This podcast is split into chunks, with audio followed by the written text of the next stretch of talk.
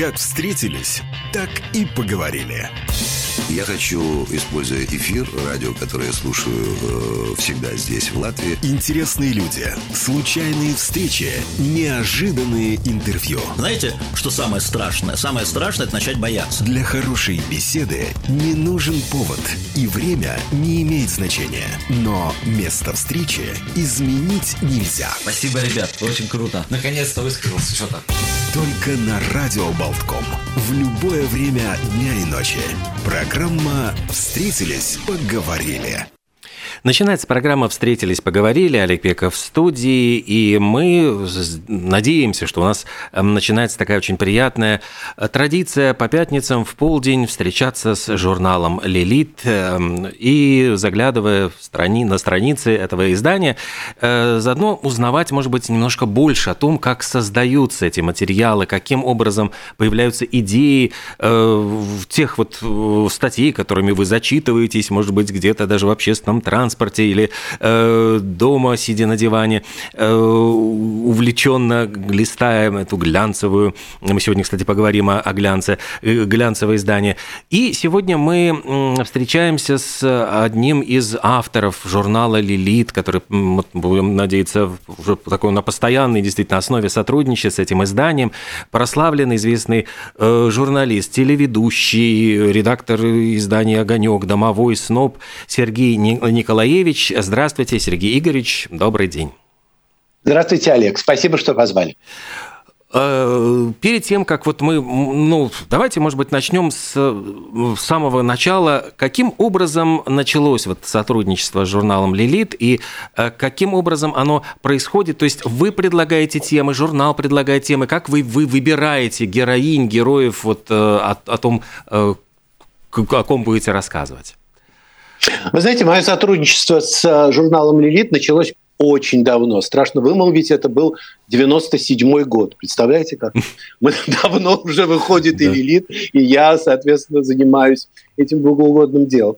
А, мы с женой очень любим Юрмалу, тут часто отдыхали, и тот момент, вы как раз э, упомянули это, и мне это чрезвычайно приятно, я был редактором журнала «Домовой». Это фактически такая предтеча э, глянца в России, первый глянцевый журнал, его выпускал издательский дом «Коммерсант». И вот тогда э, редактор «Лилит» предложила мне э, ну, сделать со мной интервью. Ну, вы сами знаете, что жанр э, общения журналистов с журналистами не, не самый, может быть, такой популярный.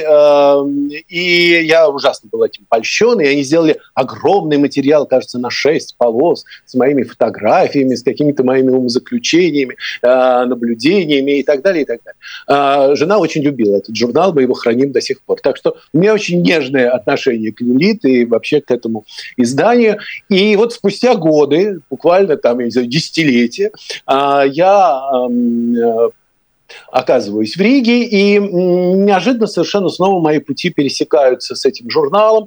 А, Галина Панца, прекрасный журналист, психолог, а, мне предложила еще раз сделать интервью, то есть вот, можно сказать, почти 25 лет спустя. А, после чего я ей предложил некоторые свои тексты и материалы, книги, которые я давно задумал, но которые по разным причинам как-то не, пока не получается, это «Люди моды», поскольку действительно большой большая часть моей жизни была посвящена глянцу. Я выпускал несколько глянцевых изданий, в том числе и журналы а, «Эль», а, журнал «Мадам Фигаро», а, «Citizen K». Так что в этом смысле опыт у меня довольно большой. И вот, собственно говоря, я с ним и решил поделиться. А что касается героев и героиней, которые представлены в журнале «Людит», там было несколько публикаций. Ну, как правило, с ними у меня связаны какие-то свои личные истории. Я все-таки пишу их по, на основе и своих собственных каких-то мемуаров и воспоминаний, и э, опыта общения с ними, или, так сказать, наблюдения за ними. А мне кажется, что всегда такие тексты становятся ну, какими-то более живыми и человечными. А, и, так что в этом смысле я исхожу пока из того арсенала, из тех э, своих впечатлений, и которые ну, могут быть востребованы этим журналом.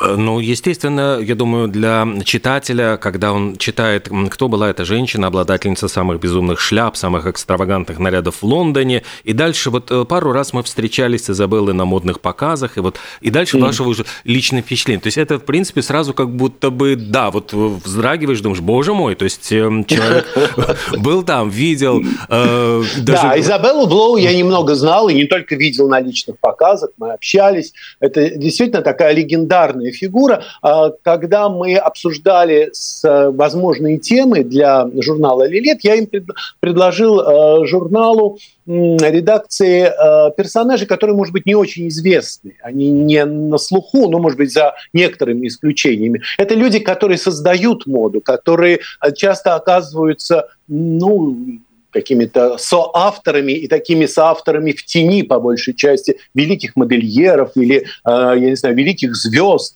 А, но это э, те люди, стилисты и люди, которые как бы, ну, э, рулят, скажем так, модой, а, без которых этого глянца и этой моды, по крайней мере, такой, какой она была последние два десятилетия, точно не было бы. Поэтому и возникл вот этот персонаж Изабелла Блоу, Изи Блоу, э, одна из ключевых фигур в английской моде, восьми, э, ну, скажем так, конца 80-х, 90-х годов. Фактически она открыла миру Александра Маккуина и еще целый ряд таких больших имен английской моды, Джона Гальяно и так далее. То есть об этом можно было рассказывать много и подробно, но я все-таки сосредоточился на образе самой Изи Блоу, какой она была и какой она мне запомнилась.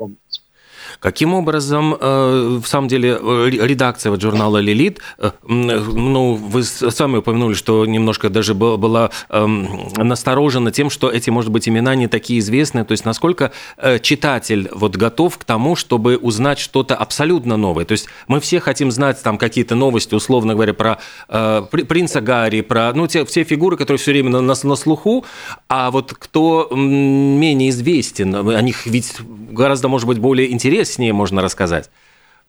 Вы знаете, тут действительно очень э, такой сложный это вопрос, и его можно долго обсуждать. Это политика издания, да, то есть как, как выбираются герои, как выбираются обложки, как выбираются главные темы. Но что касается моих персонажей, э, здесь есть такой несколько такой, может быть, даже ностальгический аспект у всей этой истории, потому что, ну, э, это такая мода, которая ушла. Это такая Атлантида, которая, ну, вот какой-то поверхность мы ее еще помним и видим, а то, что вот что скрывается под этими темными водами, а, уже, может быть, мало кто знает. Поэтому я в данном случае выступаю еще не только как свидетель, но и как историк того пространство моды, которое, ну, вот сейчас уходит. Она действительно очень радикально сейчас меняется. Меняется и глянцевая индустрия, меняется и индустрия моды. А, это происходит у нас на глазах, поэтому очень важно как-то зафиксировать какие-то главные фигуры, главные моменты то, того прошлого.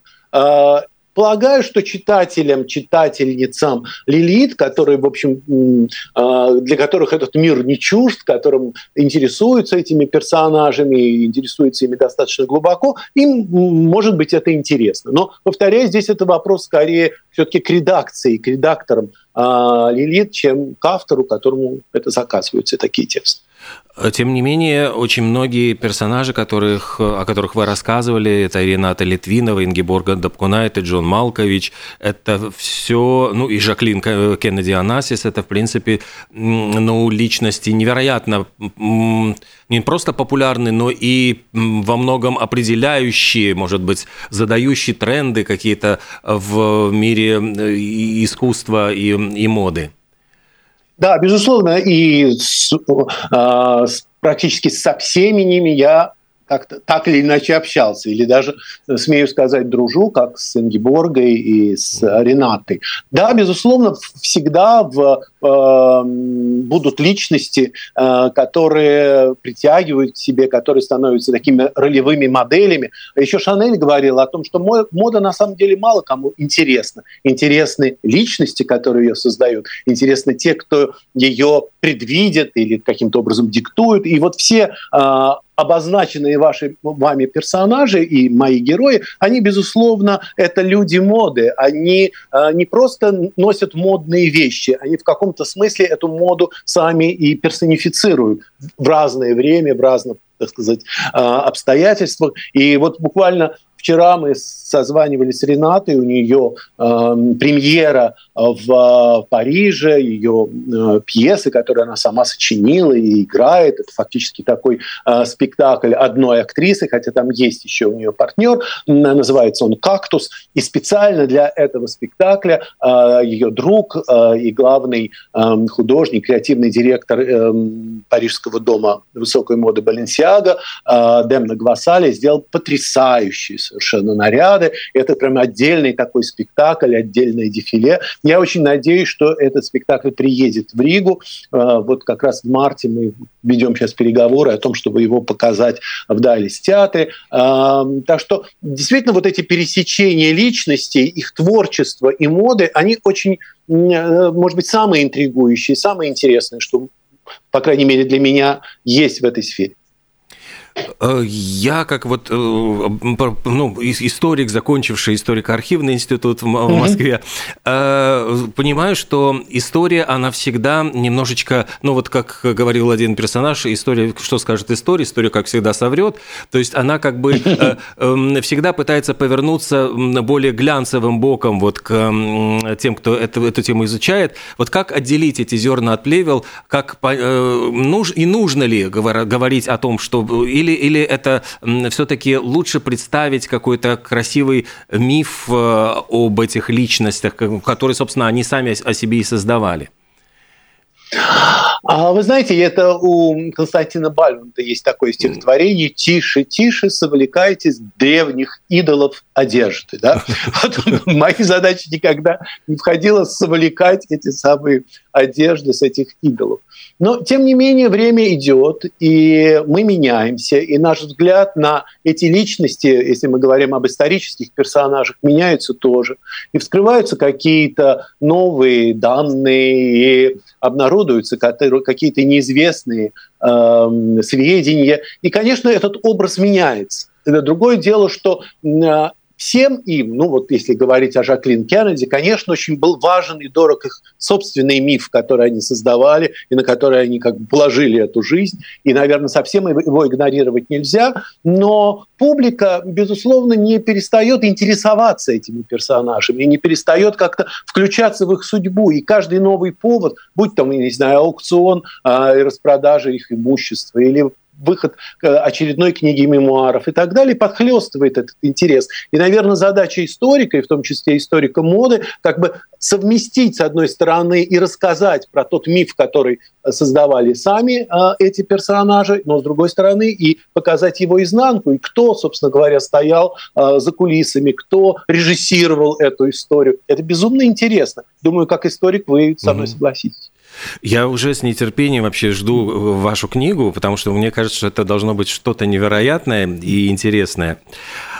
А вот говоря, вы упомянули о том, что меняется и как мир моды, так и мир глянца. И когда вот мы э, говорили, вот и с Инной Коневской тоже, она упоминала о том, что э, журнал тоже, он очень э, менялся и развивался. И куда все идет? То есть мы видим все-таки какие-то такие большие тектонические, я бы сказал, сдвиги, потому что постепенно печатная пресса как будто бы она отмирает. И, ну, как бы мы не... не кто-то говорит, не спешите ее хоронить, но все равно, как мы, мы видим, что сокращается, сокращается количество потребителей, все больше уходит в онлайн. Вот какие все-таки для глянца э, ну, последние тенденции, в жур... которые задают вот эти тренды журналистики, чем сейчас занимаются журналисты вот этих глянцевых изданий? Вы знаете, я хочу, Олег, сказать очень важную, мне кажется, вещь, которую должны услышать вы и наши э, слушатели.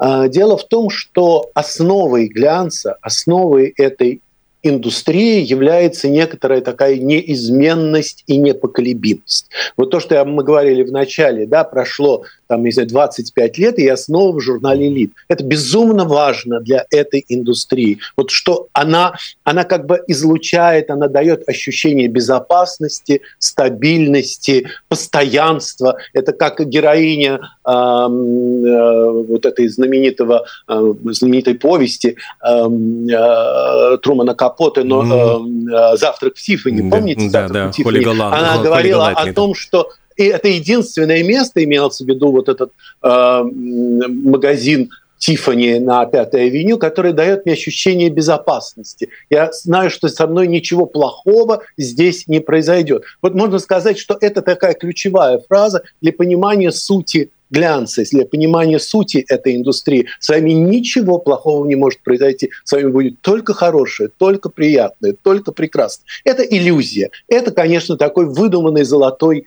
сон, миф, как угодно. Но тем не менее, это есть в основе, это краеугольный камень этой всей истории. Да, конечно, а, индустрия меняется, технологии меняются. Все меньше людей держат в руках эти самые глянцевые страницы. А, больше глянец сейчас – ну, естественно, он переходит в интернет, и, надо сказать, не, не очень удачно, потому что, ну, я был и свидетелем, и э, отчасти как-то там со мной консультировались на эту тему, как вот перетранспортировать вот этот глянец в интернет, и ты понимаешь, что ты теряешь самое главное, ты теряешь суть этого продукта, как теперь говорят маркетологи, да, ты теряешь ощущение вот этой незыблемости. Все так быстро, ты нажимаешь кнопочку, и все это сразу смывается. Ты нажимаешь клавишу, и эта прекрасная картинка сразу исчезает. И и ты понимаешь, что это вот, вот это ощущение нестабильности, э, какой-то турбулентности этой жизни, оно проникает и сюда. И вот как избавиться от этого, это, наверное, самая сложная и самая важная задача для э, нынешних создателей вот этих глянцевых изданий, э, интернетных, там, блогеров и так далее, и так далее. Поэтому я думаю, что, конечно же, постепенно, и это мы видим, этот процесс, безусловно, э, глянец уходит в интернет – но в чем суть, в общем, от кутюр? В чем суть высокой моды? Это то, что называется handmade. Это то, что сделано руками. И это есть некое главное условие как бы существование этого формата. И то, что раньше это и сейчас, безусловно, это бесконечные сети, это бесконечные, а, значит, а, store markets и так далее, и так далее, но постепенно, и они никуда не деваются. И это все равно в природе человеческой. Будут существовать ателье, будут существовать маленькие мастерские, будут существовать безумцы-художники, создающие какие-то невероятные совершенно модели, и будут люди, которым захочется выделяться из этой толпы, одетой в худи и джинсы. И на это, собственно говоря, ставка. А уж как они будут получать эту информацию, где они ее будут добывать, ну, это уже, уже другой вопрос. А, знаю, что многие глянцевые э, издания, типа Vogue, ну, такие вот э, Harper's Bazaar, они сейчас стали э, уходить в сторону такой coffee table book, да, то есть таких альбомов. Вот эти прекрасные съемки великих фотографов, они собираются под одной обложкой, и это, ну, это становится таким же украшением интерьера, как украшение там, какое-то красивое платье от кутюр и так далее, и так далее. То есть а, ставка на ручной труд, ставка на что-то очень такое, знаете, кустарно-рукотворное. Вот она сейчас и, наверное, и задает тон. Да, безусловно, это огромный бизнес. Да, безусловно, там вращаются э, колоссальные деньги. И это, в общем, продолжается. Но, тем не менее, если мы говорим об искусстве, о том, что мода как-то должна быть ближе к искусству, вот сейчас эта поляризация происходит наиболее очевидно. Те немногие, кто могут себе это позволить, не будут это рекламировать на всех углах. Они будут просто это носить, этим наслаждаться и э, знать, что они другие, а не те, как а не те, как те, э, та публика, которая ну, покупает какие-то вещи в, э, на, на сейлах, в больших супермаркетах и так далее.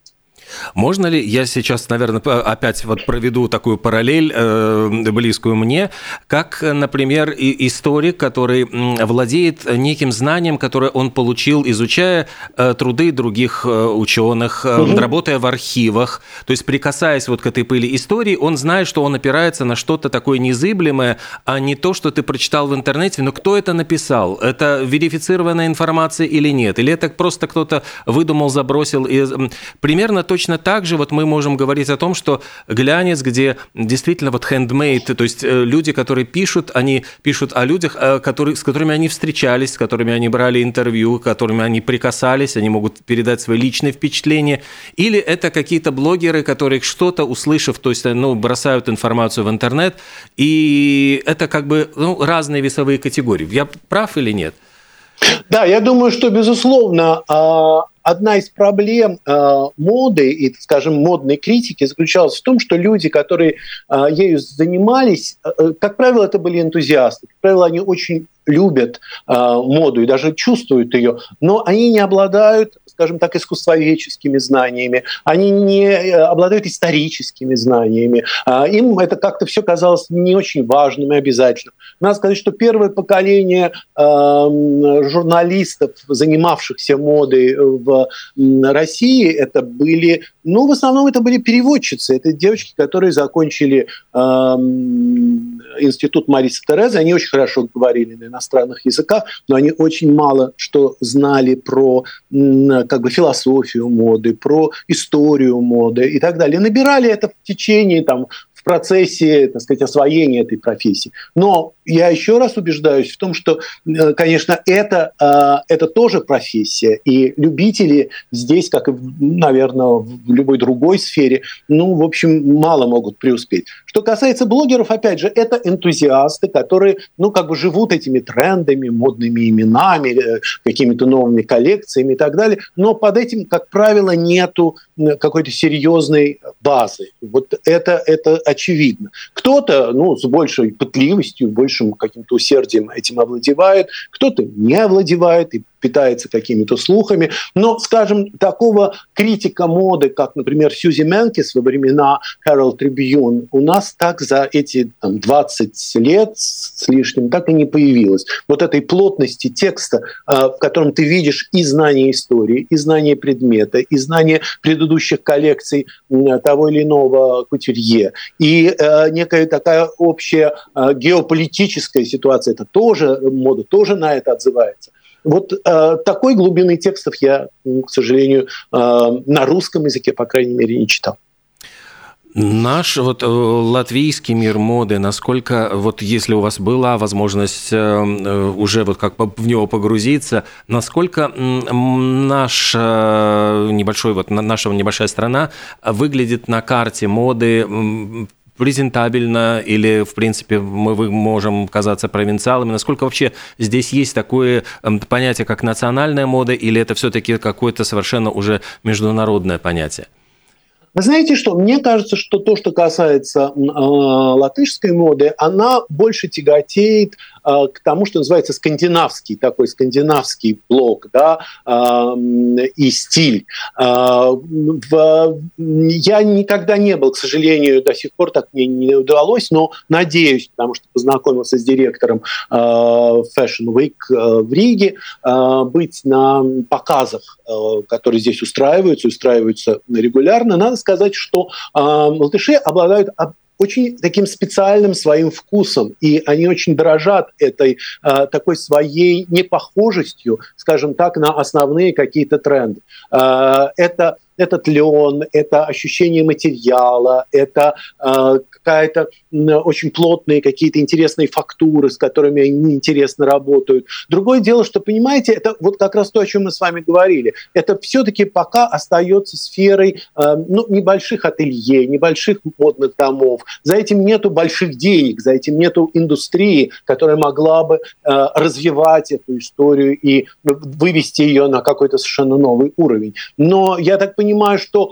э, таланта и ощущения стиля и вкуса совершенно определенного своего, такого северного, скандинавского, здесь достаточно. И я смотрю и по модным людям, которые ходят, и как они одеваются, и как они выглядят. В этом есть своя какая-то неповторимость, и это именно то, к чему сейчас стремится мода, на самом а Говоря вот о ваших новых материалах, э, может быть, даже уже заглядывая там февральский номер, я понимаю, что у вас угу. выйдет тоже большая статья, может быть, несколько слов угу. об, об, об этих планах. А, да, вы знаете, что, ну вот, э, спасибо, что вы обратили внимание на мою статью про Изабеллу Блоу. А, это январский номер «Лилит», а вот в феврале по просьбе Инны Коневской я написал большой очерк э, об одной из ключевых фигур вот современной моды. Это Демна Гвасалия, это замечательный э, грузин, грузинский дизайнер. Это, наверное, единственное имя вот в таком постсоветском пространстве, которое добилось абсолютного международного признания. Это один из тех э, художников, скажем так, художников, безусловно, которые сейчас задают тон на вот этом международном рынке. Это лишь только еще раз доказательство того, что как бы национальная твоя принадлежность и даже принадлежность в очень очень маленькой стране, никак не обозначенной на модном, так сказать, э, э, на карте моды, э, может сделать совершенно фантастическую карьеру. Это, это Демна, который сейчас руководит модным домом Баленсиага. Для тех людей, которые ну, знают немножечко, что такое мода, история моды, внутренне все время вздрагивают при этом имени Кристобаль Баленсиага. Это воплощение такого высокого стиля, высокой моды 50-х, 60-х годов. Это очень небольшие коллекции. Он никогда не работал на рынок, он всегда делал коллекции не только от кутюр. Его э, клиентки, его заказчицы – это ну, звезды и звезд, и он даже выбирал себе клиентов некоторые э, даже не могли, ну, фактически, он как-то игнорировал заказы каких-то голливудских звезд, у него был свой круг его э, подруг, его постоянных таких клиенток, и это была очень такая мода, которая была близка, ну, в общем, он доводил до степени совершенства искусства, она очень простая по линиям, но в ней столько смысла и столько красоты, что когда в 69 году, в 68 году после э, этих волнений э, парижских э, Кристобаль Баленсиаг закрыл свой дом, фактически у него не оказалось преемника. Никто так и не сумел как бы продолжить эту линию. И вот должно было пройти, опять же,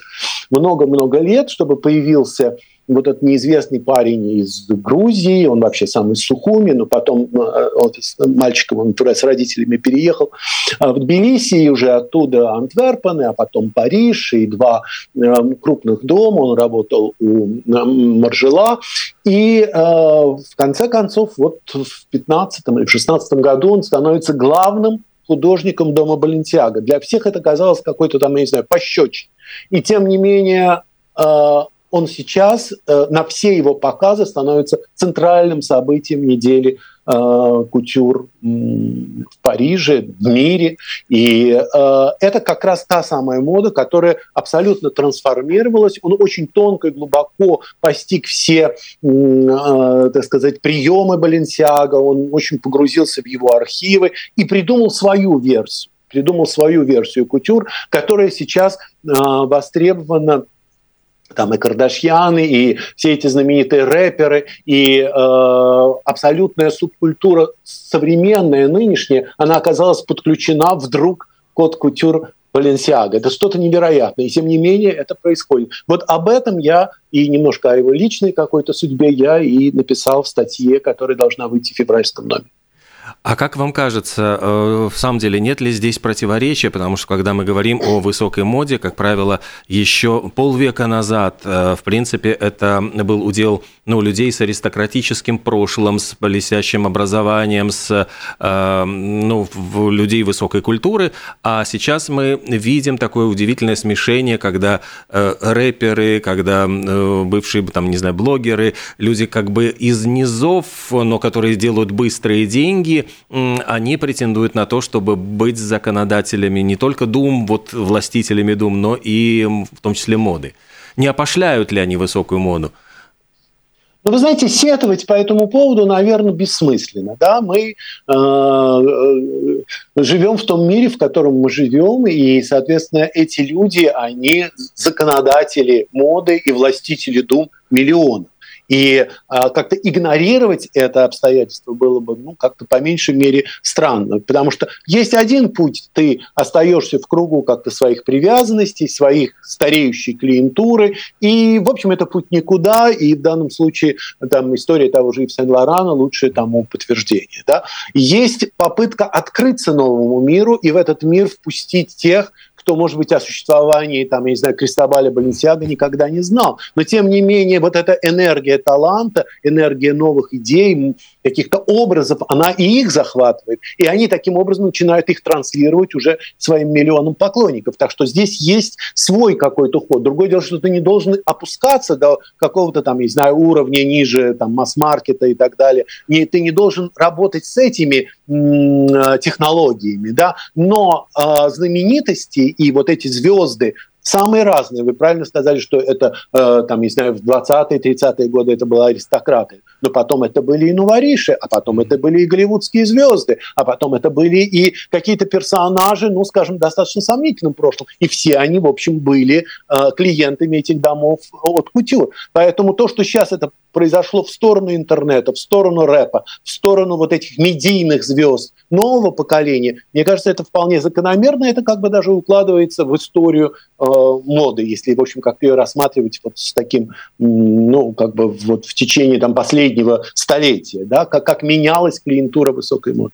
Вы упомянули голливудских звезд, и здесь э, можно, конечно, э, сразу вспомнить то, что э, Джеймс Бонд и Том Форд, его костюмы, они стали новым mm-hmm. образом вот для Дэниела Крейга. Какую роль, вот по вашему мнению, мода играет для кинематографа? Сейчас вышел фильм э, «Вавилон» Дамьена Шазела, mm-hmm. где вот воспроизведены костюмы в 20-х, 30-х годов, тоже совершенно роскошные, шикарные. В них щеголяют и Брэд Питт, и Марго Робби.